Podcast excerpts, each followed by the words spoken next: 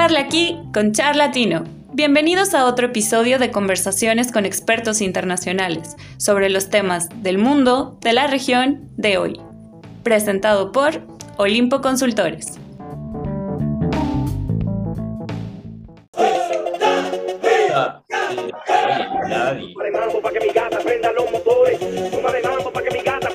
¿Qué año? Oye, no sé, es como de los principios de, 24. bueno, ya treinta y tantos años, 32 años de carrera.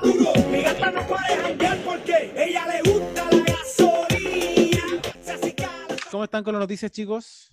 Oye, bien. Sorprendidos. No por nada. Sí, no por nada escuchando este intro que creo que movió a varios. Claro, nuestra Yo no época llorando, Tú estás llorando.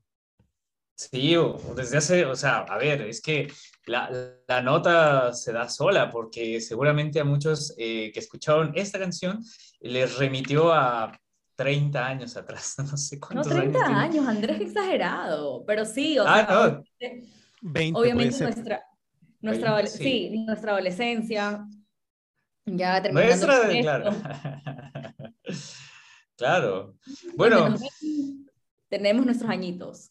Sí, pues, pues la nota es eso, justamente. De Daddy Yankee se nos va, anunció su retiro de la música en vivo y esta es la última gira, ¿no? Que parece ser que, bueno, en verdad es real y dirán, bueno, ¿por qué esto es relevante para Latinoamérica? Yo- esa es una buena pregunta. ¿Por qué esto es relevante para Latinoamérica? Yo invertiría la pregunta y diría, ¿por qué no? ¿Por qué no es relevante para Latinoamérica? Yo creo que son tan pocas las cosas que nos unen como latinoamericanos así tan fuerte. eh, y yo creo, honestamente, que el reggaetón y eh, en general la música urbana es, es una de esas cosas. ¿ah? Es una de esas cosas. Y no podemos negar el rol que ejerció Daddy Yankee en eso. Sobre todo para la generación nuestra, ¿no? Que somos todos, para, que, para, la, para la transparencia de quienes nos escuchan, somos todos de eh, treintones ya. Así que yo creo que mucha gente se va a sentir identificada con nosotros. Con Sí, la edad en la cara. Sí. Vimos, vimos una generación que también se unió a través de la música, como tú bien lo dices, y que al final eh, impulsó todo un género que yo creo que a nivel latinoamericano y a nivel internacional es reconocido y, y es parte también de nuestra propia, eh, de, de nuestra propia región. De ahí evolucionó a tantas cosas que, bueno, son inimaginables los alcances que tiene esto. No, iba a decir que nosotros podríamos aquí analizar la carrera de Yankee, destacar que todos los veranos sacaba un hit, destacar que fue el único de los reggaetoneros originales que siempre se reinventaba en el éxito, el único que llegó desde, desde la primera ola hasta el final. Eh, incluso hay un, hay un eh, otro podcast o alguien, un youtuber que, que conocido en Centroamérica que se llama El Chombo, que también fue un productor Claro. de música urbana en su momento, que fue el que, eh, no sé, esa canción Dame tu cosita, por ejemplo, que eran famosas, fueron famosas en su momento. El gato volador creo que también es de él. Bueno, pero ahora se dedica a analizar y criticar la música urbana actual. Y él decía en algún momento que el reggaetón había muerto. Quizá, quizá a veces eh, en la historia existen cosas que mueren antes de que nos demos cuenta y solamente eh, hoy día estamos como consagrando eso como el reggaetón puro, que existía en el 2006, 2007 o antes. Claro, eso ya no existe, está todo como mezclado con otros con otros ritmos, con otras eh, con otros artistas de la música urbana. Entonces podríamos hablar de eso como de la parte musical. Pero como este es un podcast de América Latina y más bien de política de América Latina o de cultura en América Latina, eh, yo creo que vale la pena darle una vuelta a eso, como al fenómeno de cómo son estes- estas cosas tan simples, eh, generalmente la, la cultura urbana como un elemento que en todas partes de América Latina se escuchó este tema, se escucharon los distintos temas de, en el mundo, pero sobre todo en América Latina, creo yo. Claro, O bueno, gasolina, la gasolina con nuestra intro es mundialmente famosa. Yo, o sea, en Europa, gente de nuestra misma edad, de nuestra generación, igual sabe qué es la gasolina, la canción. Entonces, Claro. definitivamente, eh, creo que es un punto, la música puede llegar a ser un punto de, de unión para todas las personas y que trasciende edades, trasciende nacionalidades, trasciende religión, cualquier cosa, porque es algo que nos mueve, que nos llama. No, y seguramente, bueno, habrá que reconocer todo el trabajo y la labor más allá del género como tal, que divide y bueno, habrá algunos que estén a favor, algunos que estén en contra del género, que les guste o no, obviamente es un mundo libre y cada quien escoge, pero bueno, para los que, o las personas que igual no sabían, entonces eh, estamos justamente platicando de por si sabían o no sabían, Ramón Luis Ayala Rodríguez, el puertorriqueño justamente llamado Daddy Yankee, que eh, pues anuncia este tour a partir de agosto, o el último tour eh, de su carrera, desde el primero de agosto, eh, por lo que estoy viendo acá en Portland, en Estados Unidos, y bueno, va a pasar por cantidad de países, obviamente latinoamericanos y seguramente en algunas otras partes, va a estar en Chile, en Buenos Aires, incluso acá eh, en Uruguay, seguramente en México, y bueno, va a ser un tour que vamos a estar escuchándolo en los próximos meses respecto a, bueno, cómo, cómo eso empieza a mover también a la cultura y creo que como lo mencionaba Irene, o, sé que Irene estará de acuerdo en esta parte, eh, necesitamos un, motivo para sonreír, para, no sé, para hablar de otras cosas tan, no tan trágicas como lo que está pasando, guerra, pandemias, economía y demás. Y bueno, esto, a pesar de que es algo que, como lo digo, puede que guste o puede que no guste el género, es también algo que une a, las personas, por lo menos aquí nos, nos reunió para platicar del tema y, de lo que está aconteciendo en, en esta parte de la música y en Latinoamérica. Nos reunió tantas veces. y nos reunió tantas veces y nos dio tantas, tantas, excusas para compartir. Igual, Andrés, tú decías, momentos de euforia. Tú decías que esto era como un motivo para olvidarnos de las tragedias. Para mucha gente esto también va a ser una tragedia, yo creo. Ah, es como el fin de un ciclo, ¿o no?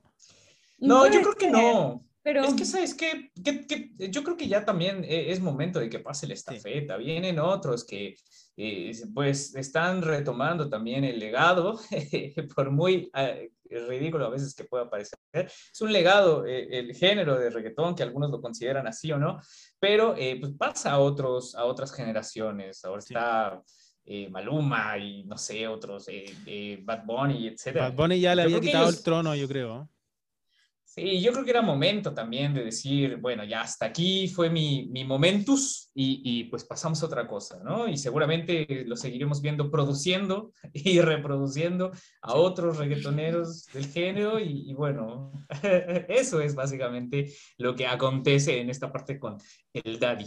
Es parte de nuestra cultura popular. Es, es, es yo creo que la persona se transformó en un ícono y realmente, como ustedes decían, hay un, hay un legado de por medio, ¿no? La persona, esta persona, eh, Dai Yankee, ha construido su camino artístico y llega un punto en donde él ha dicho, hasta aquí llegué, se acabó. Mi legado llegó hasta aquí y ya no más. Entonces, también es súper em, es súper destacable, porque no todo el mundo tiene la valentía de decir, ya, ya, ya cumplí mi momento, por más que esté, está joven, o sea, no es una persona anciana ni nada por el estilo, pero seguramente quiere dedicarse ya a otras cosas, a otras áreas de su vida y hacerlo un poco más privado, porque siendo artista, de todas maneras, eh, y figura pública, mm, debe ser bastante complicado mantener cierto grado de privacidad. Sí, sí. Ahora, yo creo y esperaría que también esto fuera real, porque luego son eh, aspectos de mercadotecnia eh, que no, no, es hasta, no es hasta que Sí, pero no es hasta que muere el artista, y digo con todo respeto a los que han fallecido, pero no es hasta que muere cuando realmente dejan de salir de escena, eh, porque pues siempre van a ser como los reencuentros, el invitado, el cameo de algún video, de, algo, de, la invitación hacia otro concierto. esperemos que, que, que, pues también eh, no sea una, una maniobra mercadológica para eh, pues volverse a poner incluso en, la escena del reggaetón. Que ha demostrado ser un buen, que ha demostrado ser un muy buen... Es muy eh, innovador. Un innovador de ahí que sí. se viene en cualquier momento la serie en Netflix o el documental sobre su carrera artística y no me extrañaría. Eh, a ver, aquí en Chile, bueno, ustedes todos conocen uno de los productos pop, digamos, que ha exportado Chile al mundo, eh, ha sido históricamente el Festival de Viña. Y aquí en Chile está muy, eh, eh, muy como consciente en la memoria colectiva.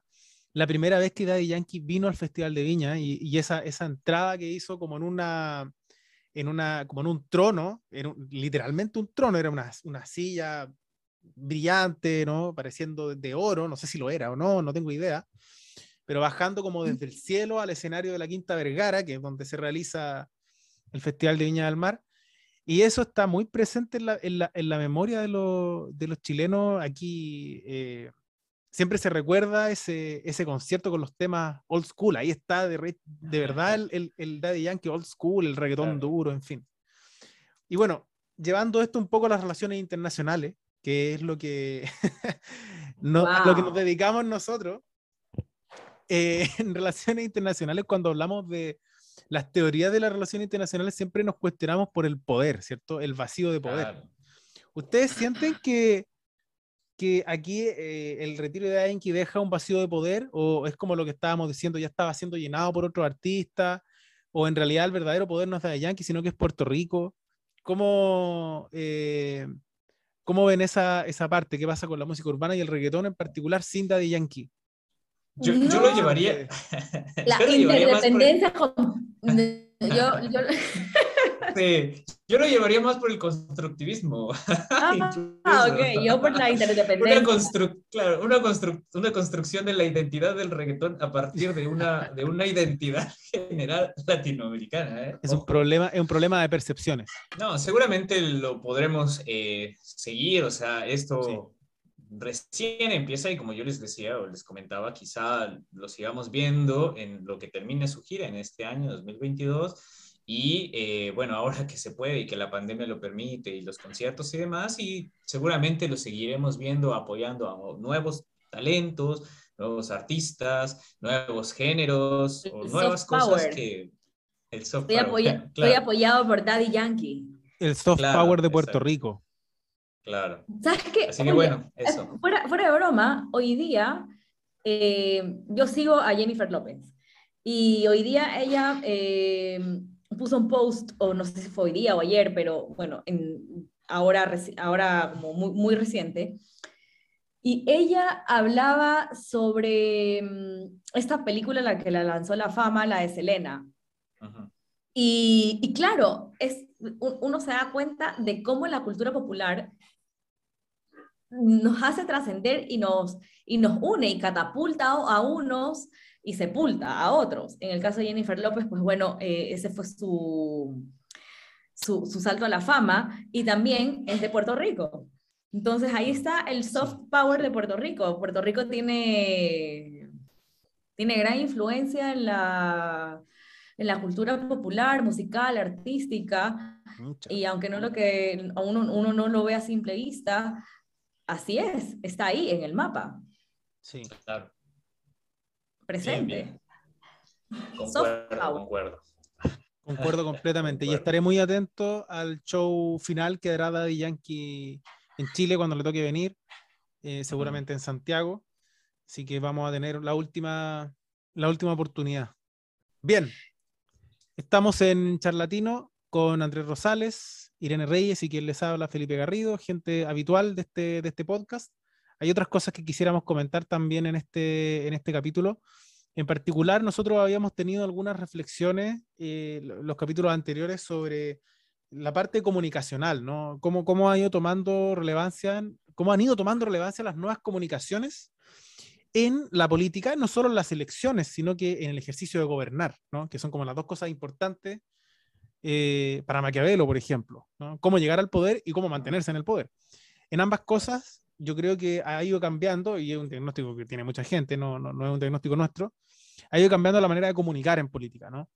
Y por eso que ha tomado mucha relevancia la comunicación visual, ¿no? El humor gráfico, para eh, expresar eh, una realidad, la imagen, la percepción, ¿no? Volviendo al constructivismo de las relaciones internacionales, la percepción que se tiene sobre un líder, la percepción que se tiene sobre un partido, la percepción que se tiene sobre un pueblo, sobre una nación, sobre cualquier actor. Em, y eso, eso hoy día eh, se expresa muy bien en, los memes, ¿no, Andrés? Así es, y bueno, justamente queríamos tocar ese tema porque, bueno, estamos en la generación del meme, estamos en la generación justamente de e, este eh, traspaso de información y esta información de alguna manera encriptada a partir de, memes, de referencias de la cultura popular y bueno, intenta, eh, o sea, vamos a platicar un poco sobre esto de la política internacional eh, contada por memes y bueno, Creo que cada uno tendrá su favorito. Eh, yo ahora les, les voy a contar el mío, que es eh, de verdad una de las cosas que más me resulta hilarantes, o por lo menos las, las genialidades que, que, la gente empieza a reproducir y, y, y, a contar. No sé si lo han visto. Eh, yo creo que sí, si no, de, todas maneras lo vamos a poner ahí eh, si, en la parte del video y si no, eh, ahora del podcast del audio se los comento y que seguramente lo han visto. El meme de, por una parte está Biden con el, el, teléfono en la mano y por otra, en la otra imagen está Maduro y dice, ¿qué haces perdido? ¿Cómo estás? no sé si lo han visto. Que bueno, el contexto, ¿qué haces perdido? que por el contexto tiene que ver justamente con la parte de eh, la escasez de, petróleo, de combustibles, de ciertas cosas que obviamente por la guerra de, Rusia con Ucrania, bueno, está eh, teniendo un déficit en la parte, o está mermando bastante lo que es Europa y lo que es Estados Unidos, ¿no? Entonces, justamente eh, esta llamada que hizo, o bueno, este, este acercamiento que se tuvo de Estados Unidos hacia Venezuela, pues justamente genera esta, esta, esta, este humor o este chusco sobre bueno, ¿qué pasó, no? Como el exnovio o la exnovia eh, que dejas de ver y que por algún interés, pues, bueno, ya no te queda otra como que, ¿qué pasa? Te hablo, ¿dónde estás? ¿Qué estás haciendo? Es que realmente se leyó así, realmente se, se leyó así porque fue muy, fue muy grotesca, a mi juicio. Eh, bueno, no quedaba otra alternativa también, o sea, no, no, no, creo que la inteligencia internacional haya podido tomar otra decisión en un momento como en el que estamos pero claro, se ve ante la opinión pública como muy grotesca la manera en la que Estados Unidos intenta acercarse a Venezuela. Entonces es como, de verdad, un poco para la risa. Y, muy obvio. Claro, y, y, y, yo pensaba también, qué suerte que tiene Maduro. Tiene una suerte. Porque claro, eh, él, él ha estado tantas veces como tambaleando en la cuerda floja. Sin embargo, siempre se salva por circunstancias que están completamente ajenas a su capacidad. Mm. Como ahora, por ejemplo. Ni siquiera, seguramente ni siquiera las tiene como registradas en su radar y de repente, ¡pum! salió.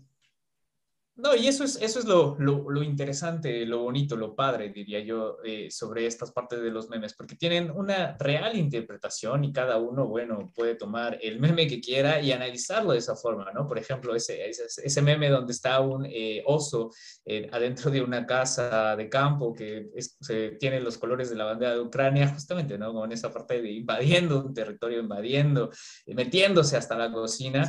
Otros memes un poco más hilarantes, ¿no? Por ejemplo, ese de, Homero ahí que está con la bandera de, de, acá de Alemania y disimula y ve despacio hacia Polonia.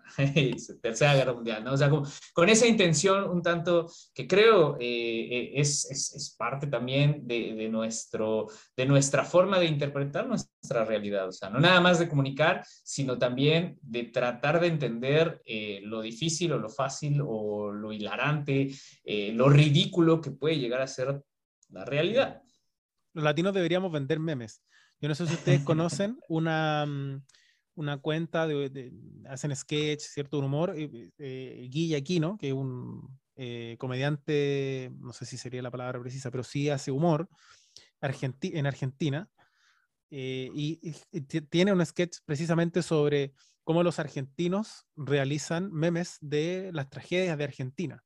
En este caso estamos viendo ya ironizando con una decisión de Estados Unidos, con Ucrania, con el conflicto, ¿cierto?, en Europa, que nos parece un poco ajeno, ¿cierto? Entonces, claro, con mayor razón los latinos lo que nos dedicamos a hacer es memes, ¿ah? para poder acercarnos a, esa, mm, a, ese, a ese conflicto que nos parece tan, tan lejano, ¿cierto?, tan ajeno. Pero, mm, pero en el caso de las tragedias propias también ocurre, también ocurre mucho y es quizá una manera como de, de desahogar ¿no? De descargar energía, de descargar eh, ideas, pensamientos respecto de lo que ocurre. Entonces, eh, lo recomiendo mucho. son antiguos, ni siquiera son de ahora, deben ser 2020, 2019. que hacen justamente bromas sobre la inflación, sobre el aumento de la pobreza en Argentina, en fin. Y ellos mismos también tienen otro sobre cómo ciertos medios de comunicación tradicionales, em, eh, eh, como el diario Clarín, por ejemplo, disfrazan la realidad de una forma tan absurda, ¿no? Bueno, yo recomiendo que lo vean porque en verdad es muy divertido cómo ironizan con noticias pero se preguntan, bueno, ¿cómo lo diría Clarín? ¿Ah? ¿Qué titular pondría Clarín sobre esto? Y siempre es como, lo disfrazan como algo bonito, como algo divertido, como algo, ¿no? como que fuera una moda, ¿no? Dormir en la calle, ¿cachai? Es como, entonces muy, es muy absurdo. Y eso yo creo que está muy instalado en la cultura latinoamericana, que es reírse de la desgracia, de nuestra desgracia. Sí, por lo menos para tratar de aminorar un poco eh, la situación, eh, tratar de no sé si queremos verlo de ver eh, la parte eh, humorística de todo esto, para aligerar justamente la carga de, de, los conflictos y de los problemas. Y yo diría que también los memes eh, quizá ahora son muy populares, pero bueno, tienen su arraigo también en, los caricaturistas que justamente satirizaban la política, ¿no? O sea, Correcto. Así que, digo, no está, ¿cómo? Tiene su, o sea, podría podría decirse que tienen su origen ahí, en, las caricaturas de los diarios. Sí. Sí, y, era un poco más elitista, ¿no? Porque eran los caricaturistas, pues, eh, pues no sé, o sea, los que podían dibujar. Ahora tomas una imagen y ¡pum! Listo, le cambias nada más unas cosas. Pero la cuestión, y lo que a mí me sorprende, es la inmediatez. O sea, hay un discurso político, hay un fallo, un error, eh, un, no sé, lo que sea, e inmediatamente el meme. O sea, por ejemplo, recién eh, el día de ayer, 21 de eh, marzo, se inauguró el, el, nuevo aeropuerto de la Ciudad de México, Felipe Ángeles, que es el segundo aeropuerto más importante de, de, la ciudad. Esto es un proyecto que hace justo López Obrador. Y obviamente, bueno, es una obra que no está terminada, no está o sea, tiene muchas, eh, aún le falta por construir varias cosas y pues los memes no se hicieron esperar, ¿no? O sea, hubo muchísimos comentarios al respecto, justamente para tratar de satirizar, pero al mismo tiempo de darle un poco de humor a una situación que es sumamente seria y complicada, puesto que, no sé, no es algo, eh, más bien es algo que le puede afectar a muchísimas personas, pero creo que es parte de, nuestro humor latinoamericano encontrarle esa parte chusca y divertida a las cosas. Sí, dar, darle la vuelta un poco, ¿no? Me estaba acordando que aquí en, en, Chile eh, había, existía en los años 40, 50, incluso los 60 y los 70 también, pero en la década de los 50 fue, eh, se utiliza como fuente histórica incluso una revista de humor político a través de caricatura, era una satírica de la época, que se llamaba la revista Topace que era una revista que ironizaba mucho con la política de la época, ironizaba mucho con Carlos Ibáñez del Campo en su minuto, que fue un, lo más cercano que hemos tenido un líder populista así tipo Perón.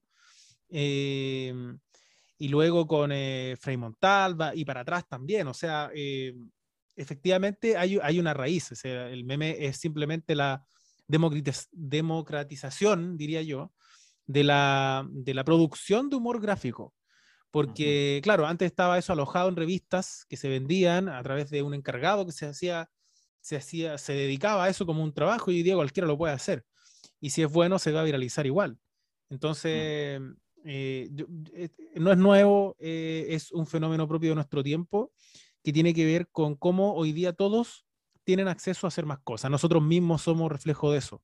No estamos en una radio, no estamos en un programa de televisión, sin embargo podemos entregar este contenido porque nos lo propusimos y punto. ¿no? No, no. Y eso mismo ocurre con el humor gráfico, eso mismo ocurre hoy día con, las, con la política, con las candidaturas.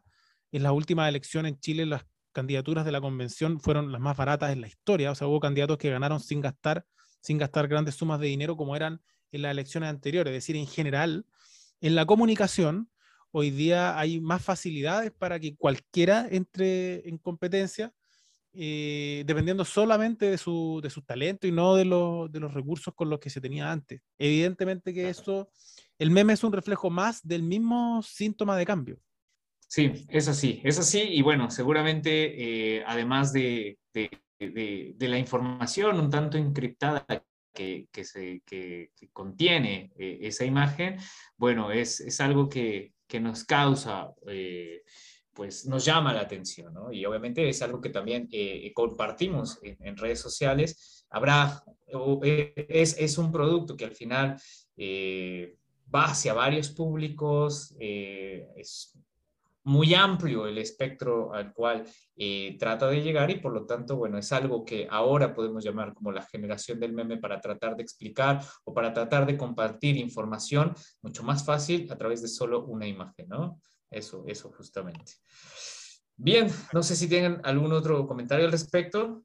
De, de los duques de Cambridge, aunque no sé si esto es tan político, o sea, no, no, es, no, es, no es político, pero sí refleja el, sí, sí refleja la, la forma en que tiene de manejarse una nación en con respecto a sus instituciones, en este caso Reino Unido con su, con su monarquía. Y es muy interesante, creo yo, ver cómo... Los, estamos, bueno, estamos hablando... voy a poner en contexto. Sí, eso voy a poner en contexto, los duques de Cambridge son los eh, posibles herederos al trono de Reino Unido. Todos sabemos que la, que, la soberana actualmente es la, la reina Isabel. Y que tuvo COVID y que, ¿Ah? pasó, que tuvo COVID hace poco, o sea que... Y enviudó también. Hay unos memes buenísimos de la reina Isabel. Hablando de memes, sí.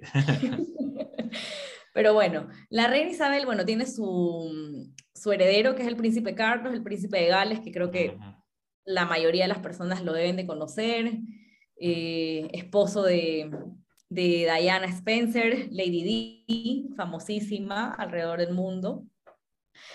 Y esta pareja tuvo dos hijos. Uno de ellos es el príncipe William, que actualmente es el duque de Cambridge, y está casado con una, con, una plebeya que se llama Catherine Middleton. Bueno, ellos han hecho ahora un, viaje a, Centroamérica y están recorriendo las ex colonias de, de Reino Unido. Y para mí es un mensaje súper potente, porque estos países que, que ahora son independientes, tienen sus propios gobiernos, igual tienen, tienen, eh, tienen sus lazos todavía con, con, el Reino Unido y abren sus puertas a estas personas que en algún momento eh, fueron sus colonizadores. Entonces hay un mensaje em, de institucionalidad, de respeto y también que conlleva mucha tradición de por medio. Oye, Irene, y, ay, perdóname que te interrumpa, quería preguntarte si, si, por ejemplo, bueno, porque obviamente tú sabes y, o conoces sobre este tema, porque lo conoces, lo, o sea, porque lo sigues más frecuentemente. Lo sigo más frecuentemente, sí. sí.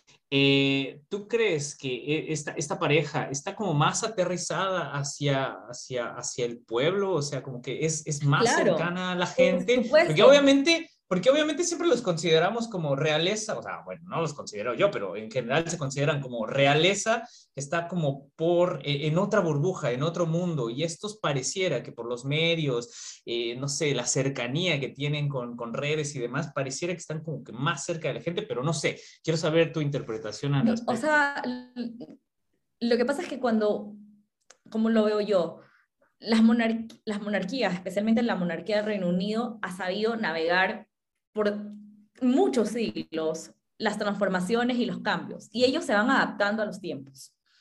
Entonces, hasta el siglo pasado era impensable, por ejemplo, que un heredero al trono se case con una plebeya.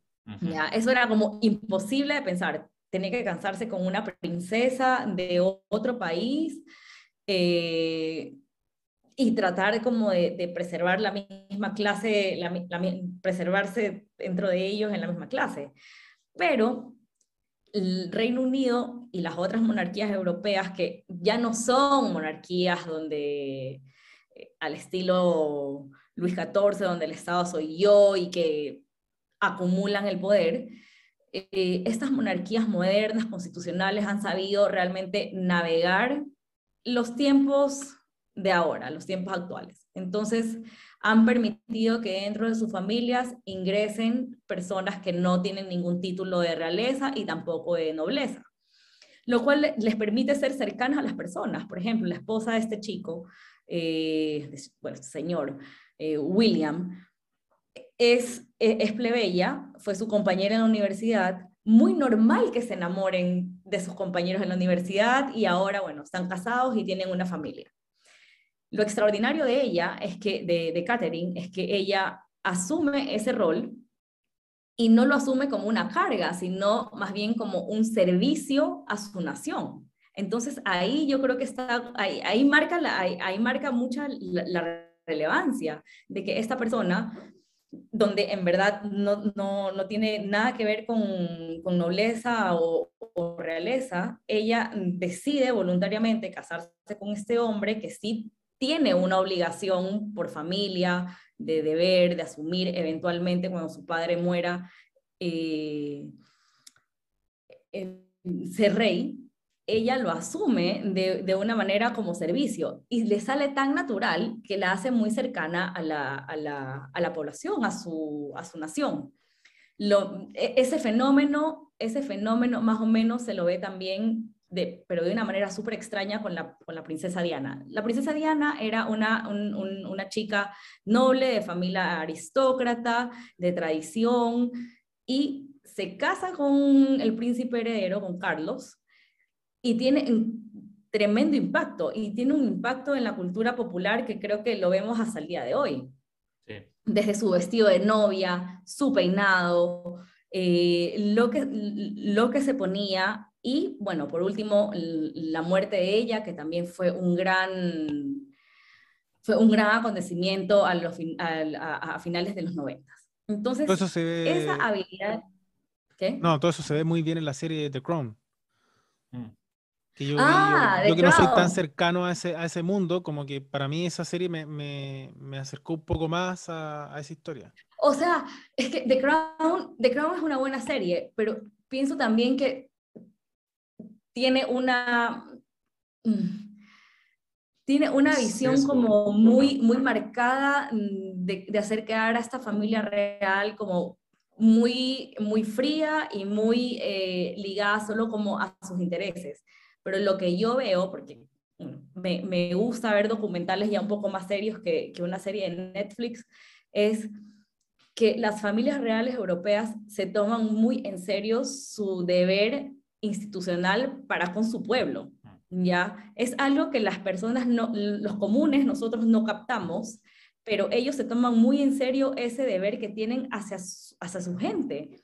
Entonces, por eso tratan de irse adaptando a los tiempos, a la modernidad. Entonces, uno ve que eh, el, el, príncipe heredero de, de, Dinamarca está casado con una señora que era una australiana, una, una, chica australiana que tenía su trabajo normal, se enamoró de ella y se casaron.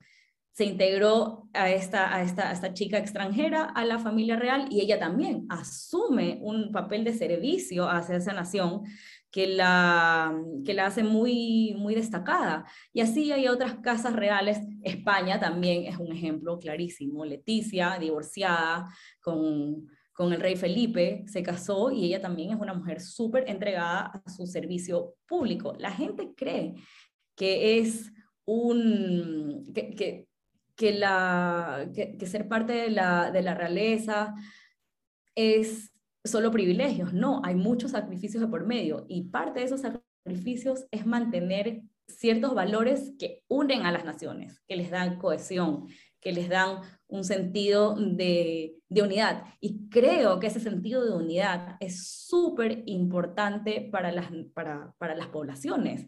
Lo que creo que nos falta a nosotros en Latinoamérica, ese sentido de unidad. Por eso somos súper separatistas. Queremos ir cada uno por su lado, eh, viendo nuestros propios intereses. Y estas monarquías que son más evolucionadas y a mí, que en lo personal me encantan, tienen eso, el sentido de unidad, el sentido de nación. Obviamente hay, personas que, que, que, las odian dentro de, de, sus propios países, pero la gran mayoría de ciudadanos las respetan, les gustan sus tradiciones, sus fiestas. Eh, el jubileo de la reina, por ejemplo, ahora 70 años en, en, en, el, en, siendo reina, es, un, es una gran fiesta, es un gran motivo de alegría. Entonces, yo creo que hacen a las poblaciones más felices. Lo que pasa es que son elementos folclóricos también. reúnen mucho folclore asociado a la existencia de la realeza. No existe como un análisis así tan, estas personas son privilegiadas, en fin, por lo tanto, no, sino que eh, hay tanta, hay tanta como historia asociada a eso que inevitablemente se mezclan con folclore nacional. Y bueno, lo que decía Irene también es un tema de, identidad, o sea, hay, tanta como tradición para atrás, buena o mala, porque también uno se analiza la historia, las realezas también. Eh, claro, obviamente hay, cosas. Claro, por supuesto que sí. Pero los gobiernos también. Es tanta la historia que, que también como que eh, llevan consigo una carga de, como de, una carga estatal, como de un deber estatal o de un deber nacional, quizá, como eso es lo que tú tratas de explicar. Sí, además... Es un deber, además... Es, un deber con, con, con, tu población, porque, claro, o sea, los reyes, sí, la nación, los reyes en general son eh, bueno, estoy hablando, me estoy refiriendo realmente a las monarquías europeas, porque hay ciertas monarquías en, en Asia que ya son otro tema, en, en África también mm. son, son, son muy, muy, muy complejas de, de, analizar, pero las monarquías europeas que han evolucionado hacia lo constitucional tienen ese sentido de institucionalidad y de deber de entregarse y de casi que morir a sí mismos por, este, por, por su nación, por su, por su gente. Incluso, o sea, y hay, hay factores que la gente tampoco analiza mucho, es que eh, las, las, extensiones, los territorios que estas personas suelen poseer, igual son mucha fuente de trabajo para las poblaciones. ¿Qué pasó en Francia? Cuando se habla del... ¿Ah? En, Francia como que no existe ese... Pero es que Francia es una... O sea, Francia tiene un, un, gobierno, o sea, la gente noble de Francia es como antigua, y yo no sé ni siquiera, nunca he analizado el caso, pero no sé ni siquiera si la nobleza es, es actualmente reconocida. Yo, yo creo que Pueden tener títulos nobiliarios, pero que no son reconocidos. Yo creo que también...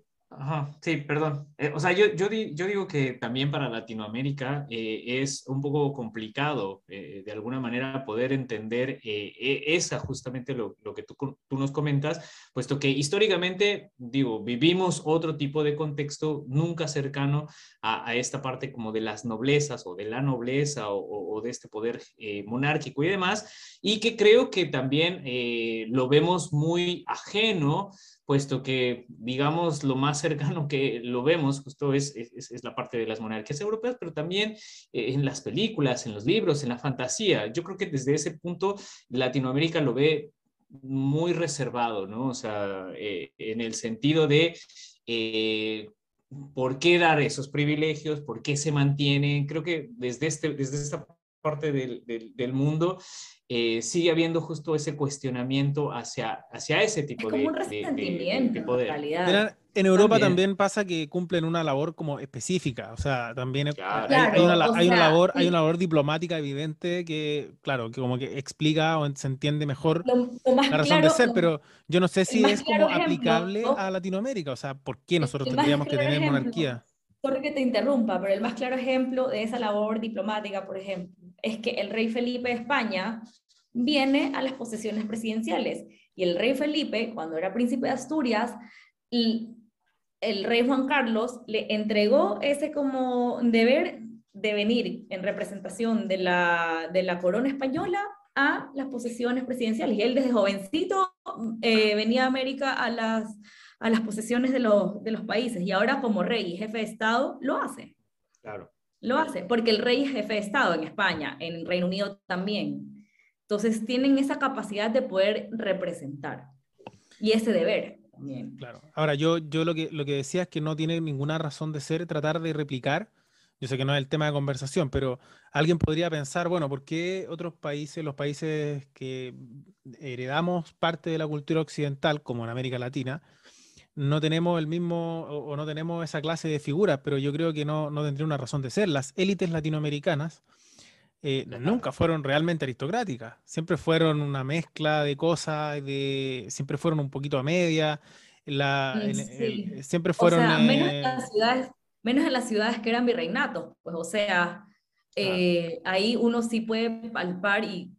En Lima. Palpar de, claro, Lima. En México también. Sí, también, o sea, con Carlota y Maximiliano. Por supuesto, en algún momento ese imperialismo mexicano que se dio, pero bueno, sí, justamente, en o sea... Brasil también, o sea, en, también, pero que Brasil, es un caso distinto. Sí, pero, o sea, por si lo quieres como dar en referente regional. Mm. Eh, sí, tenemos estas como pinceladas de monarquía con, con, con sus cosas, pero la, el mestizaje fue, muy, yo creo que aquí en este caso, y hablando ya como sociológicamente, el mestizaje fue mucho más fuerte, ya, y al ser mestizos, la mayoría, eh, no, no, te sientes parte de, no te sientes parte de, y yo creo que por, precisamente por eso, por no sentirse parte de, ocurrieron los procesos revolucionarios. Las monarquías en ese momento no estaban preparadas para trascender o evolucionar. Porque si hubiesen, por ejemplo, no sé, hacer lo que hacen en tiempos actuales de casarse con plebeyas, casarse con una, con una mujer nacida en América, yo creo que eso hubiera aplacado muchas cosas y es un ejemplo súper sencillo y tonto, pero tal vez eso hubiese aplacado el, el sentimiento de no pertenecer, porque. Porque, porque ya estás acogiendo a una persona eh, foránea de tu círculo y la estás integrando porque la quieres hacer parte, parte de ese proceso. Entonces, claro, son circunstancias históricas que, y, y, tradiciones de ese tiempo que uno tal vez pueda analizar y, ver que no, que no estuvieron preparados en el momento para asumir ese papel eso, e, es, y ese rol, que ahora sí muchas monarquías lo han hecho y por eso han podido trascender de manera diferente, cediendo poder a gobiernos de turno, pero manteniendo sus tradiciones, que es parte de la cohesión nacional y de su unidad. Sí, y bueno, eh, yo creo que nada más ahí para, para terminar eh, el tema justamente es que esta figura o esta, esta, este, estos acontecimientos que está apareciendo actualmente con la gira eh, de esta pareja o, o, estos, la duquesa, los, los, los, monarcas se están preparando justamente para ese escenario, ¿no? Se están dando como ese tour, lo diríamos, ese baño de pueblo junto con... Eh, eh bueno, pues a final de cuentas es un poco así, ¿no? Afianzar lazos, afianzar, eso es lo que hacen, sí, afianzar pero lazos. bueno, lazos a futuro, eso es a lo que voy. En, en, el peor es de los escenarios que muchos ya están eh, previendo en algún momento el deceso de la, de la reina, porque, o sea, pues ya tiene Sorry que te interrumpa de nuevo, pero lo, lo, yo creo que esta visita también refleja y refleja mucho, por ejemplo, que están en el, han pasado por el segundo arrecife más grande del mundo, de coral. Entonces le, le da un, un, marco de importancia al, al, al, cambio climático, abordan temas que son de interés global. Entonces, claro, más actualizados. Claro, o sea, no simplemente soy la princesa y tengo una corona, no, o sea, me intereso en ver eh, lo que le está pasando al mundo, el cambio climático, me acerco a esos temas que son tan importantes para nosotros como, sí, como, sí. como Sí, acercar la monarquía a la actualidad en todo caso, podríamos resumirlo en eso.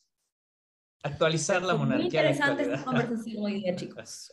Sí, bueno, la política siempre eh, nos recuerda hasta en tiempos de crisis las, instituciones, incluso las más tradicionales, las que duran son las que tienen la capacidad de transformarse, son las, las que tienen la capacidad de adaptarse.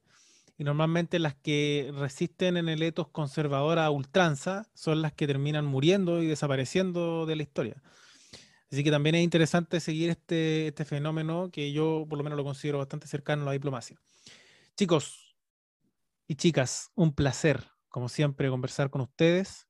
Eh, ha sido largo este capítulo también, o relativamente largo, pero, pero creo que... Entretenido, diferente. Ha estado diferente, sí, hemos abordado temas... Tocamos diferentes. varios puntos ahí entre medio, claro. Eh, estuvimos mucho tiempo, con, estuvimos en los últimos capítulos contando muchos votos y, y, y, mucha urna, así que esto, esto ha sido un poco distinto.